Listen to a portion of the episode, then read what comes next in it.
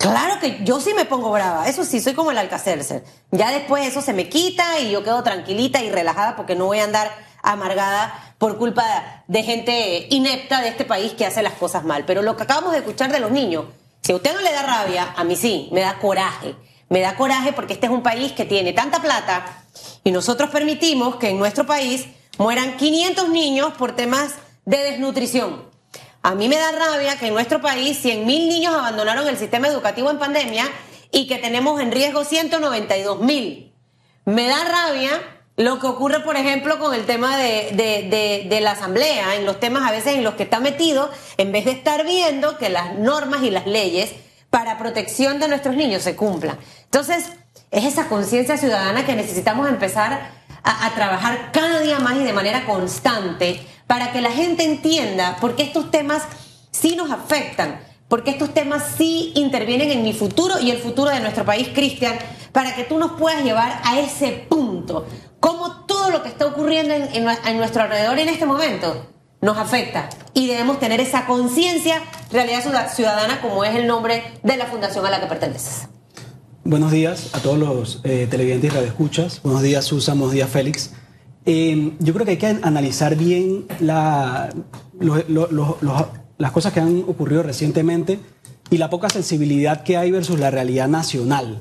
Cuando uno ve lo que ocurre en la Asamblea, no solo en la aprobación de leyes como la de la reestructuración de la, Universidad de la UNACHI y también la aprobación de presupuestos y lo compara versus la necesidad que tiene el país, hay un contraste y una desconexión completa. Vamos a hablar de un ejemplo, el caso de la UNACHI. Cuando uno ve el presupuesto de la UNACHI, desde que llegó la rectora actual, desde el 2013 hasta la fecha, desde el 2013 hasta el 2018 había un aumento en promedio de 5 millones anuales año tras año del presupuesto total de esta universidad. En el 2019, cuando llega el PRD, el presupuesto de pronto aumenta 12 millones de 2018 a 2019 y 15 millones de 2019 a 2020. Entonces, la pregunta es, ¿por qué una universidad como la UNACHI necesita tanto dinero?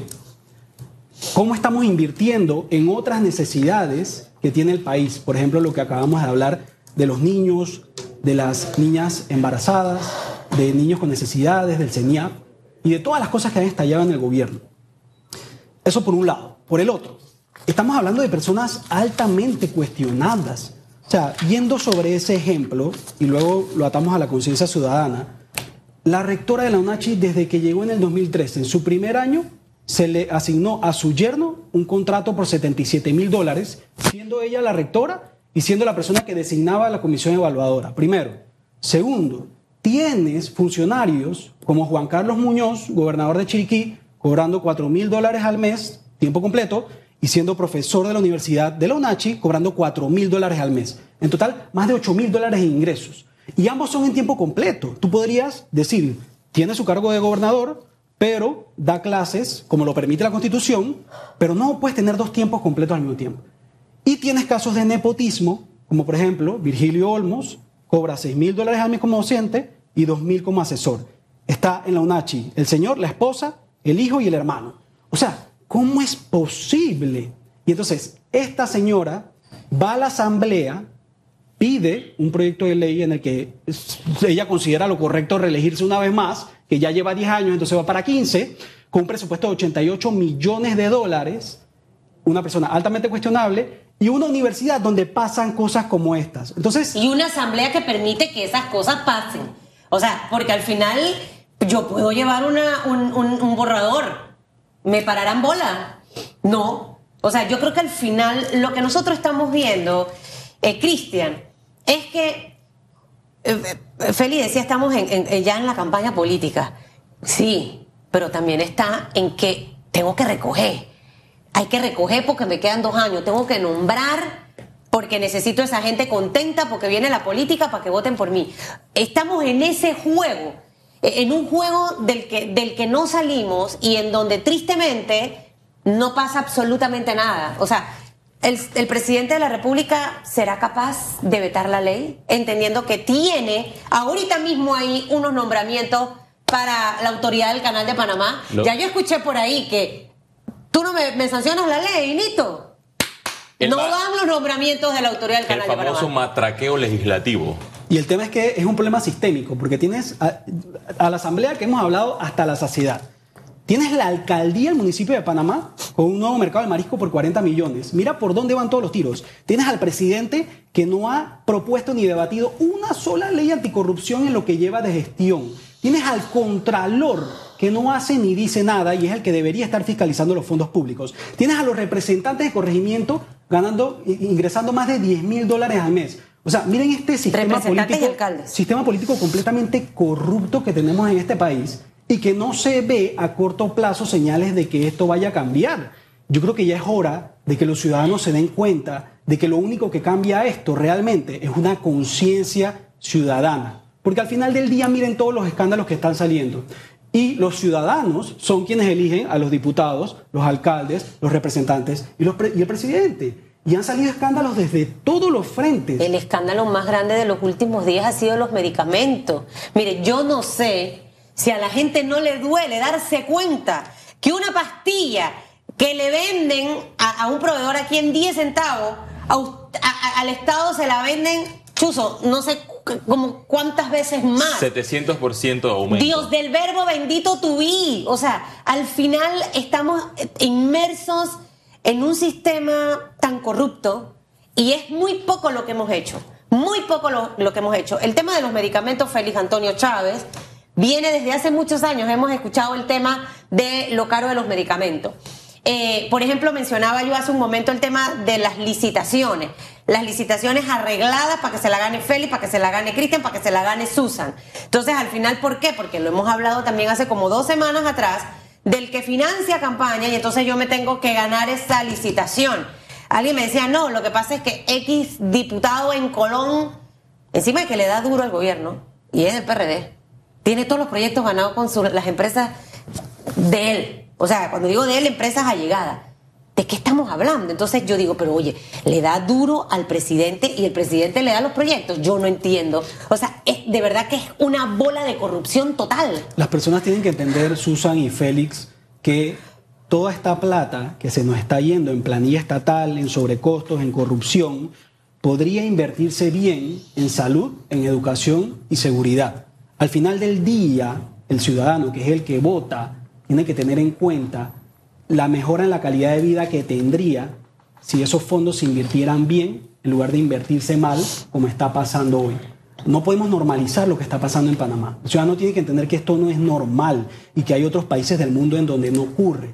Lastimosamente vivimos en un país atrasado institucionalmente, nuestro sistema de justicia no es efectivo, no hay certeza de castigo, pero en algún momento esto tiene que acabarse. El ciudadano, a través de su conciencia ciudadana, tiene que entender que el poder lo tiene él, porque yo creo que ya basta.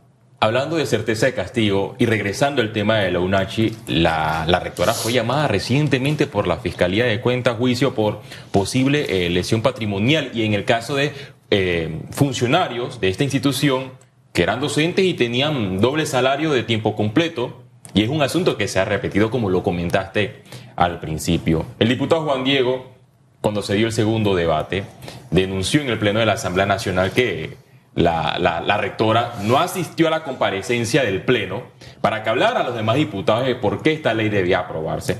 Pero sí se reunió en el famoso Salón Chanchoré, para los que no conocen. Es, un salón que está a un costado en el mismo palacio justo a Rosemena, al lado del, Pleno Legislativo, y lo que se conoce es que allí es donde se dan los matraqueos políticos, y las negociaciones y, los acuerdos de recámara, y esas voces al oído. No, los periodistas no, no, podemos ingresar, solo estamos en, el palco de prensa, pero desde arriba podemos ver... ¿Y con quién se reunió la, rectora? Con los diputados del PRD. ¿Todos?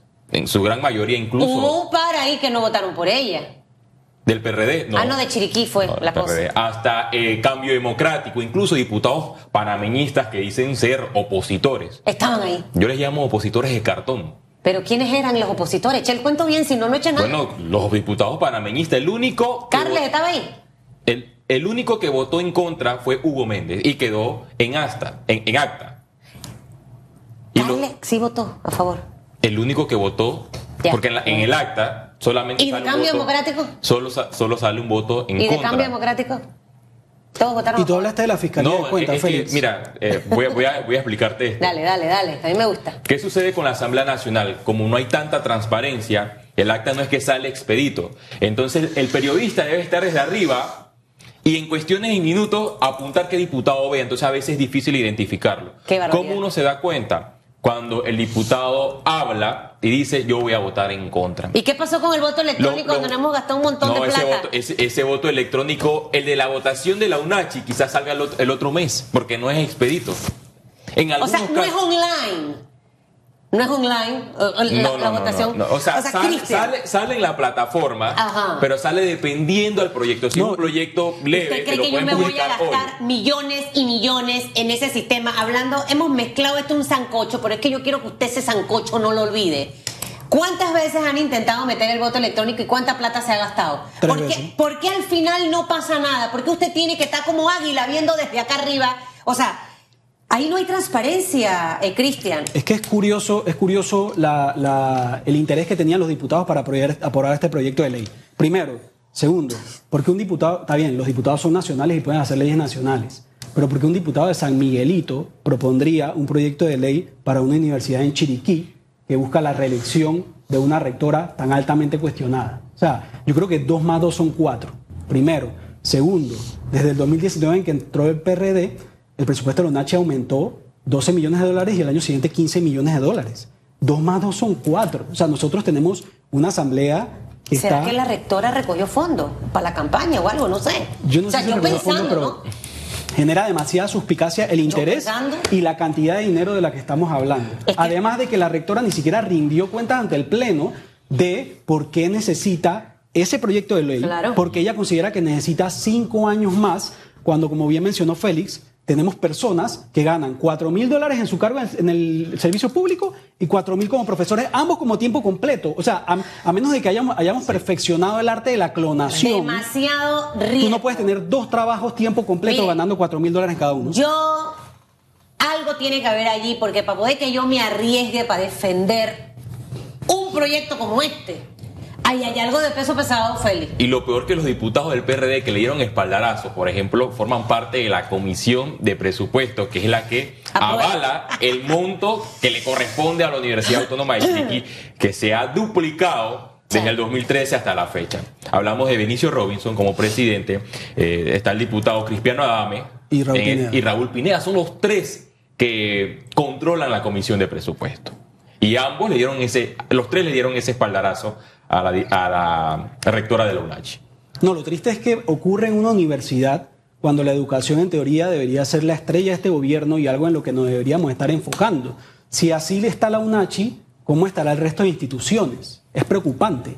Es preocupante lo que estamos viendo eh, y yo creo que es hora de que el ciudadano entienda la gravedad del asunto. Estamos hablando de más de 80 millones de dólares anuales. ¿Qué se- ¿Cuánto se podría hacer con ese presupuesto en una universidad con tantos escándalos? Dice el presidente Cortizo que él no está hecho con leche condensada. Eso es lo que él dice. ¿Crees que el presidente sanciona esta ley? Bueno, después de que el presidente sancionó la ley de contrataciones públicas en la que no se inhabilita a las empresas condenadas por corrupción, cuando era una promesa de campaña, primero, segundo, cuando en promesa de campaña era resolver el problema de los medicamentos y lo viene a hacer ahora después de que estalló en redes sociales, segundo, tercero, cuando permite que las actas del Consejo de Gabinete sean privadas cuando debería ser algo público, después de ver este orden de acontecimientos y al remitirse a los hechos, yo a mí no me sorprendería que él sancione y apruebe, apruebe la Pero también ocurre, y, y no es que voy a defender al presidente, eh, yo a veces digo, wow, le toca difícil, porque los diputados le hemos dado demasiado poder, Cristian, al menos desde mi punto de vista. Tanto así que controlan muchas de las decisiones que toma un gobierno. Y, y, Félix debe manejar la información más que yo. A mí me llegó el bochinche por WhatsApp de que había un fuerte matraqueo, vamos a usar la palabrita esta de la asamblea. O, o me aprueba o me sancionas la ley, la, la UNACHI, ¿O te apruebo los nombramientos o de no la van los ACP? nombramientos de la ACP. Y tú acabas de mencionar algo súper importante, porque, ¿sabes? No nos centremos solamente en el tema UNACHI ahorita mismo, porque hay demasiados temas donde hay, se huele el tema de corrupción y el, el tema del mal manejo. Mencionaste la ley de contrataciones públicas. Esto viene de la época de Juan Carlos Varela. Voy a echar para atrás el cassette. En la administración, eh, Ricardo Martinelli, esta ley de contrataciones públicas tuvo demasiadas modificaciones. Prácticamente fue como que se hizo esa ley acorde para muchas cosas. Entró el gobierno del señor Varela, lo decía una y otra vez, pero ¿qué hizo al final? Al final dejó la ley tal cual, no pasó absolutamente nada. Luego entra esta administración y está ocurriendo exactamente lo mismo, porque eso que acabas de mencionar ahorita benefició al país en realidad. Solamente, por ejemplo, eh, de, en, a mitad de semana me, mandaba un, periodista, un comunicador, porque no es periodista, un escándalo de, del aeropuerto. Digo, mi amor, ese es uno de los tantos escándalos que hay con una licitación donde tú agarras y arreglas un bendito formulario, lo modificas para beneficiar a Félix o beneficiar a Susan. Ojo, yo no tengo ni empresa, ni nada de esas cosas que limpian, ni hacen árboles, ni nada de esa vaina. No tengo nada de eso. Entonces aquí al final los millones y millones, llévatela tú. ¿Ok? ¿Quién fiscaliza? ¿Quién está detrás de la ley de contrataciones públicas? ¿Qué hacen nuestros diputados realmente? Ahí es donde se va la plata. Ah, bueno, es que Cristian me donó mi campaña. Yo tengo que darle como cuatro o cinco proyectos para mantenerlo contexto porque viene el 2024 y de nuevo necesito plata. Mientras tanto, nuestros niños muriéndose en Panamá porque no hay comida. Eso es ilógico y es repudiable. Al menos a mí eso me llena de coraje y me da rabia. Me da coraje que 100 mil niños hayan abandonado el sistema educativo mientras la plata se reparte en todas esas empresas que licitan, donde hay funcionarios públicos que tienen empresas licitando y a esas mismas les dan todos los contratos de todo, incluyendo ese tema de Tocumen. Y hay bastantes diputados también que hay tienen un dicho del PRD que el que da cariño recibe cariño. No, y el problema es el doble discurso del presidente que vimos en, como candidato en la campaña política y el presidente que estamos viendo ahora. ¿Cuántas promesas de campaña que no se han cumplido? La ley de contrataciones públicas era una oportunidad para ponerle un alto a esto y poner mucho más candados para que esto no siga pasando. La inhabilitación definitiva es una, pero pudieron haber muchas más. No podemos olvidar la cantidad de escándalos de sobrecostos que hubo al inicio de la pandemia, que si no están medios de comunicación ahí pendientes, sacándolo a la luz, no estalla en la opinión pública y no paran muchas cosas que se iban a contratar. Mira el caso del doctor Labrador por ejemplo. O sea, hablando específicamente de este tema. ¿Cómo tú no te das cuenta que un funcionario está licitando y se gana? O sea, porque él, para poder hacer eso, se ganó eso. ¿Me, comprendes? O sea, ¿a, dónde estamos yendo con toda la plata de los panameños? O sea, ya es hora de que eso se rompa. Que, que las empresas que entren a licitar se la gane la que tiene el mejor servicio y el mejor costo. Y no porque fue el que me donó o porque es amigo del diputado este, porque este, whatever, aquel. Lo preocupante, Susan, es que bajo la excusa de la pandemia, la deuda está aumentando de forma desmedida, no hay transparencia y no estamos pudiendo ver el detalle de por qué la planilla estatal está creciendo antes. Entonces, la deuda sigue aumentando millones y millones de dólares a un nivel preocupante, miles de millones de dólares a un nivel preocupante bajo la excusa de la pandemia, cuando gran parte de ese dinero se está fugando por otro lado. Entonces, esta administración... ¿Se fuga por dónde? Esta administración va a terminar su gestión... ¿Para dónde se fuga, Cristian? Esta, administración va a terminar su gestión con una deuda altísima. Claro. Y diciendo que fue a raíz de la pandemia, ¿Y cuando tienes la plata fugándose miles de millones de dólares por otro lado. ¿Para dónde se fuga? Usted sabe que yo he visto, pobrecitos los diputados hoy. Hoy estoy, hoy, hoy tengo cachitos por aquí. Ahora apartamentos por aquí, carros por acá, propiedad. Usted que está en la asamblea, usted sabe más de eso que yo. De verdad que triste llegar a la asamblea para enriquecerse o llegar a las instituciones públicas para enriquecerme a costa de licitaciones y un montón de, de beneficios. O sea, y cada día nos endeudamos más pero tenemos una peor distribución de las riquezas. Cada día el pobre es más pobre. Tenemos a gente sin trabajo en este momento, desesperada y desesperado porque no saben cómo pagar su casa, su carro, sus préstamos personales. Y vemos este despilfarro de plata. ¿Hay o no hay conciencia ciudadana? ¿Y cómo pongo a funcionar mi conciencia ciudadana? Es que es algo en lo que se debe construir. El ciudadano tiene que entender la gravedad del asunto y cómo esto reduce las posibilidades de que esa persona se supere a sí mismo. Cómo esto es dinero que se escapa, se fuga, se pierde y que se podría invertir en educación, salud, transporte, seguridad. Cosas, cosas que ayudarían a que el panameño tenga más plata en su bolsillo. Temas que ayudarían a que el panameño pueda buscar esos 20 dólares, esos 30 dólares, esos 40 dólares por sí mismos y no tener que esperar que un político se los dé.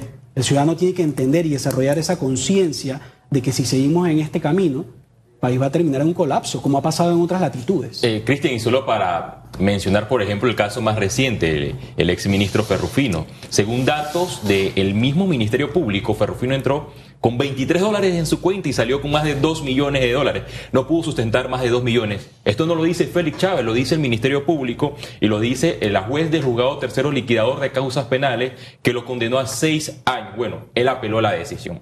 Pero hablando de escándalos, eh, Cristian, uno importante y que sigue generando debate es las reformas al Código Electoral que se aprobaron recientemente, se creó una comisión, una mesa técnica, los diputados desfiguraron este proyecto que supuestamente había llegado de un consenso. Antes existía una instancia en el fuero penal electoral. Es decir, que cuando el Tribunal Electoral levantaba el fuero, si una persona era solicitada por el juzgado, el caso de- debía continuar. Pero ¿qué hicieron los diputados? Crearon la doble ins- instancia. Algunos hablan que por temas de derechos humanos que debe existir esta doble instancia. Entonces, por ejemplo, el caso Martinelli. El juzgado segundo administrativo electoral ayer fijó el edicto y que levanta el fuero penal electoral para que Martinelli sea procesado por el caso New Business, por el caso Odebrecht y se apeló la decisión. Ahora irá nuevamente al Pleno del Tribunal Electoral, conformado por tres magistrados, para posteriormente, si, lo, fallan nuevamente a favor del fuero penal electoral, el juzgado tercero liquidador de causas penales continúa con estos dos casos de alto perfil. Félix, esto no sería un problema si el presidente o la asamblea hubiese tenido la iniciativa de modificar el Código Penal e incluir la imprescriptibilidad de los casos de corrupción. Porque ¿qué pasa? Los abogados introducen estos recursos para dilatar los tiempos, que pase el tiempo, pase el tiempo hasta que llega hasta que llegue un punto en el que el caso prescriba. Si, el- si los casos de corrupción no prescribieran, que se demoren todo lo que quieran, pero todo lo que están haciendo es con un objetivo en particular. El foro penal electoral lo hemos hablado hasta la saciedad. Yo no conozco otro país del mundo en el que exista. Cuando lo utilizan es por casos de corrupción. La mayoría de las veces que piden que se levante, se levanta. Entonces, ¿para qué existe? O sea, simplemente una herramienta que dilata los tiempos. Es, in- es innecesario. Les conviene que eso no esté dentro del Código Penal. O sea, al final del camino puede que ahorita esto afecte a un Ricardo Martinelli, ¿me entiendes? Pero créeme que piensan, Chuzo, pero es que si modifico esto y después yo quedo o queda este o aquel metido por esto y esto que está haciendo. Entonces al final no lo van a hacer, eh, Cristian. Si, si nosotros tuviéramos una asamblea con muchos Juan Diego Vázquez, con muchos Gabriel Silva, con muchos Edison Brose y un par de diputados más por ahí de partidos políticos, créeme que la cosa fuera diferente. ¿Y por qué no tenemos ese tipo de diputados en la asamblea? Porque usted lo que quiere es que le estén llevando los lentes para leer, el tanque de gas, la bolsita de comida y la cosa, ah, dale, yo voy a votar por la Susan porque ella me trajo aquí cosas. Y cuando usted vota por una Susan como esa, que esa no soy yo, usted va a recibir lo que está viendo en la asamblea y usted toda la vida va a estar condenado a ser pobre, mientras que ellos se enriquecen cada día más. Métale a la conciencia ciudadana, usted que me ve y usted que me escucha. Si usted es como yo que se tiene que zurrar y trabajar duro todos los días para poder tener lo poquito, lo más o menos que usted tiene, tenemos que poner a personas sensatas, con valores, con capacidades, aptitudes con P, para que puedan trabajar bien y no tener este desgreño que hay. Usted quería ser diputado, ¿verdad? Intenten en bueno, esta vuelta. debería- deberían haber más personas. Intenten dispuestas. esta vuelta, necesitamos a Cristianes también allá en la asamblea. Ahora me dan mi palo por estar promoviendo cosas, pero es que ya basta. De verdad, a mí me da rabia. O sea, eh, este, este señor que está aquí, está estudiando, termina a las 11 de la noche, eh, hace de todo porque quiere cambiar su futuro. No está pensando en, en- en robadera, ni en licitar aquí, y en ganar acá. No, entonces es lo que tenemos que hacer todos como ciudadanos. ¿O no es así, señor Cristian? Sí, claro. Viene un periodo muy importante. En este año 2002 2022 hay mucho movimiento eh, fuera de los partidos políticos y dentro de los partidos políticos nuevos y tradicionales. Los candidatos de postulación inician la, la recolección de firmas este año. Los partidos políticos nuevos también se empiezan a activar. Entonces yo creo que es bueno que considerando todo esto, los ciudadanos empiecen a entender y tomen decisiones de cómo se van a involucrar. Porque lo peor que podemos hacer es no hacer nada. Así Si no, hacemos, si no, no hacemos nada, las cosas se quedan tal como están. Entonces empecemos a ver en qué nos queremos involucrar, viendo el escenario, viendo qué es lo que mejor ha funcionado en este dos años y medio de gobierno, de gestión, en la asamblea, en el gobierno y todo lo demás, y tomemos decisiones. Empecemos a involucrarnos a ver cómo lo cambiamos desde abajo. Tomar decisiones y radicales, así mismo. O uno, uno viene aquí caliente, ya, eh, ya esto está, vamos a agarrar un poquito de agua que producción me traiga porque es que me da rabia. Me da rabia, de verdad, da rabia. Aquí está Celestino. Ese hombre se para como a las 3, 4 de la mañana para venir a trabajar. Entonces no es justo que un sinvergüenza venga a meterse a trabajar al gobierno para enriquecerse. ¡Que trabaje! ¿Ah, ah Félix Antonio Chávez? Así mismo, Susana Elizabeth, así mismo. Así mismo es. Hacemos una pausa, señoras y señores. Gracias, Cristian. La mejor alternativa informativa de las mañanas y regresamos en minutos.